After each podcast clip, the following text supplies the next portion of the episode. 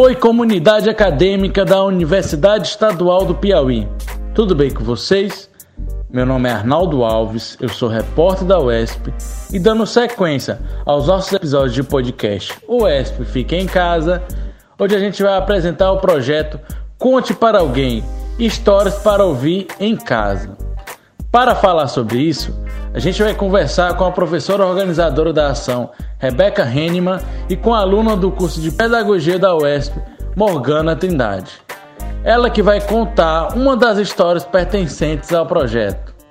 Antes de começar, eu queria agradecer à professora por ter aceitado o convite da assessoria de comunicação da UESP.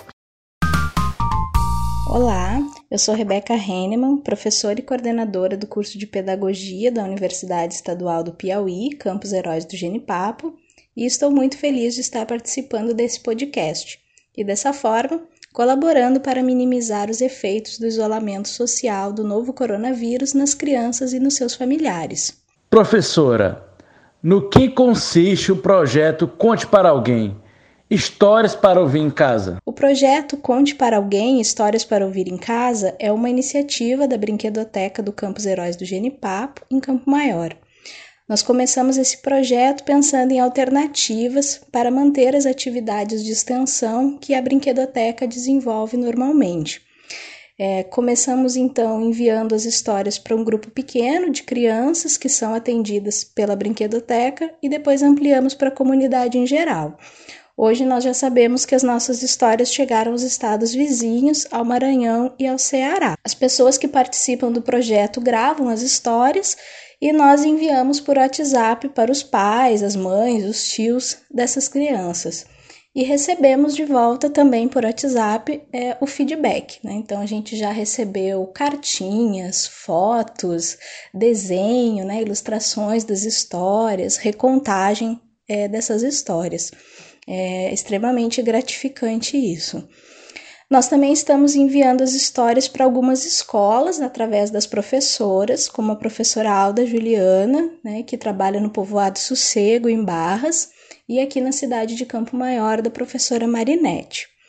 E também temos alguns parceiros, né, como a contadora de histórias e autora de livros infantis, Márcia Evelyn, e um projeto irmão, o Agroecologia em Rede, da Universidade Federal do Piauí, coordenado pela professora Juliana Bendini, com quem nós vamos trocar algumas histórias. Quem quiser receber histórias, pode entrar em contato conosco pelo WhatsApp, através do telefone 86 99 459 5645. Nós estamos enviando as histórias três vezes na semana e às vezes tem um presentinho bônus no final de semana. Nosso pressuposto é que as atividades lúdicas, né, no contexto do isolamento, não apenas ajudam a distrair as pessoas, né, as crianças e os adultos que estão com essas crianças, mas também contribuem para produzir um clima saudável no interior das residências.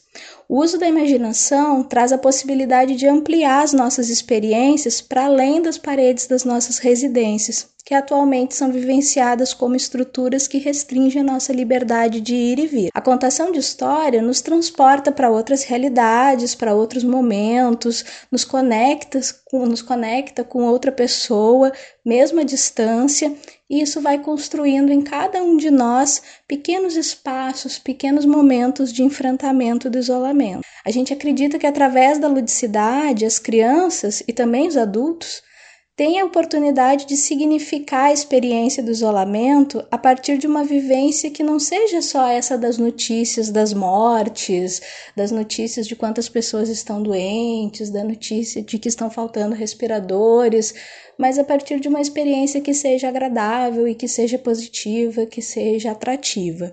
Depois de saber como funciona a ação organizada pela professora Rebeca Henneman, agora a gente vai escutar um dos áudios do projeto.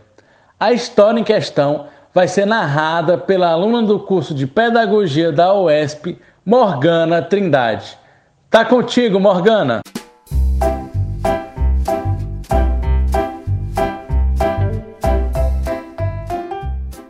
Eu vou contar para você a história Até as Princesas Soltam Pum, de Ilan Breiman e Ionite Zilberman. Depois de chegar da escola, Laura chamou o pai e perguntou: As princesas soltam pum? Por que você quer saber isso? perguntou o pai curioso. É que na escola rolou uma briga. Mas antes de contar o que aconteceu, quero que você responda a minha pergunta. Acho que sim. As princesas soltam um pum, respondeu o pai com muita delicadeza.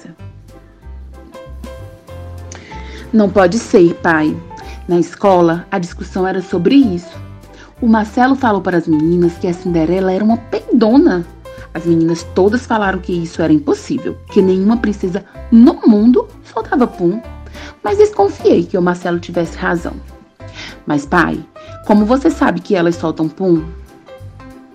O pai, que amava livros e boas histórias, assim como a filha, se levantou, foi até a biblioteca, olhou para Laura e fez um gesto com o dedo indicador na boca. Era para eles ficarem em silêncio. Depois de um tempo, o pai encontrou um livro que parecia ter mais de 200 anos. O que é isso, pai? O pai fez cara de mistério. Levou a filha até seu escritório, trancou a porta e disse baixinho, quase sussurrando: Este é o livro secreto das princesas. Ao ouvir aquilo, o coração da Laura disparou. E o que conta esse livro, pai? Todos os segredos das princesas mais famosas do mundo. Inclusive, tem um capítulo chamado problemas gastrointestinais e flatulências das mais encantadoras princesas do mundo. Problemas gastrointestinais e flatulências das mais encantadoras princesas do mundo? O que significa isso, pai? Nesse capítulo, temos alguns relatos altamente secretos sobre os puns que as princesas soltaram. Você quer começar por quem? Pai, é claro que quero começar com a Cinderela. O pai foi folheando o livro, parou numa parte, leu e disse para a filha: Você lembra da noite do baile da Cinderela? Sim! Naquela noite, ela estava muito nervosa. Antes de ir para o baile, ela comeu duas barras de chocolate que a, que a madrasta havia escondido na despensa. Na hora da dança, o príncipe apertou muito a cintura da Cinderela. Ela não aguentou e soltou um pum bem no instante em que o relógio avisou que era meia-noite. Ufa, pai, quer dizer que o príncipe nem percebeu? Não, filha. E a Branca de Neve? O pai pulou algumas páginas, passou o olho em cima delas e disse: A comida dos anões era muito gordurosa. Eles gostavam de torresmo, repolho refogado, queijos de todos os tipos, bolos de abricó, Branca de Neve já estava estufada com toda aquela comida cheia de colesterol. Quando a madrasta deu a maçã envenenada para ela, não houve nem tempo de experimentá-la. Branca soltou um pum tão fedorento que chegava a ser tóxico. Ela desmaiou por conta disso. Por isso os anões a colocaram num caixão de vidro, para ninguém sentir o cheiro. É evidente, minha filha. E como o príncipe teve coragem de chegar perto dela? Aqui no meu livro diz que no dia em que o príncipe passou e viu o caixão de vidro, ele estava com uma gripe danada, o nariz todo entupido. Ufa! Se não fosse isso, a Branca de Neve estaria morta. Pode ter certeza, disse o pai convicto. E a pequena sereia? O pai procurou por um tempo e finalmente disse: ela é a princesa que mais conseguia disfarçar seus problemas gástricos. Quando dava aquela vontadezinha, era só pular na água. E quando apareciam as bolhas, ela dizia que eram as algas que estavam arrotando. Mas mesmo soltando pum, elas continuam sendo lindas princesas, não é, pai? Claro, filha. Elas são as princesas mais lindas do mundo. Mas até as princesas soltam pum. O importante é você não espalhar esse segredo por aí. O pai de Laura pegou o livro secreto das princesas e contou para a filha algo que ninguém sabia.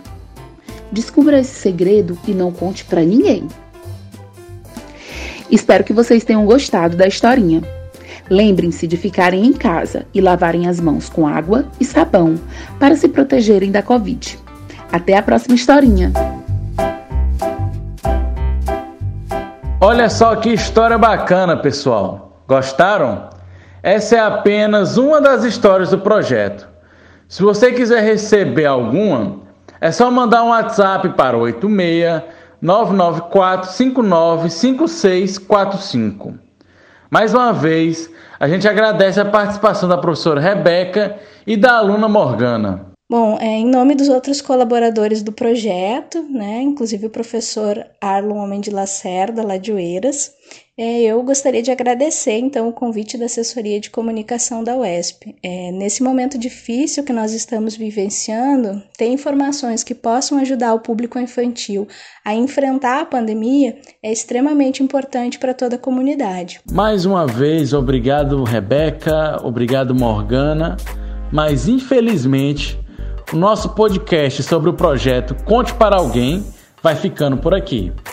Mas fica ligado que a hashtag Nosso UESP continua com os episódios de podcast UESP Fica em Casa no YouTube UESP Oficial e no Spotify Rádio UESP. Então não perde tempo e siga a instituição nesses canais. Valeu? Até a próxima!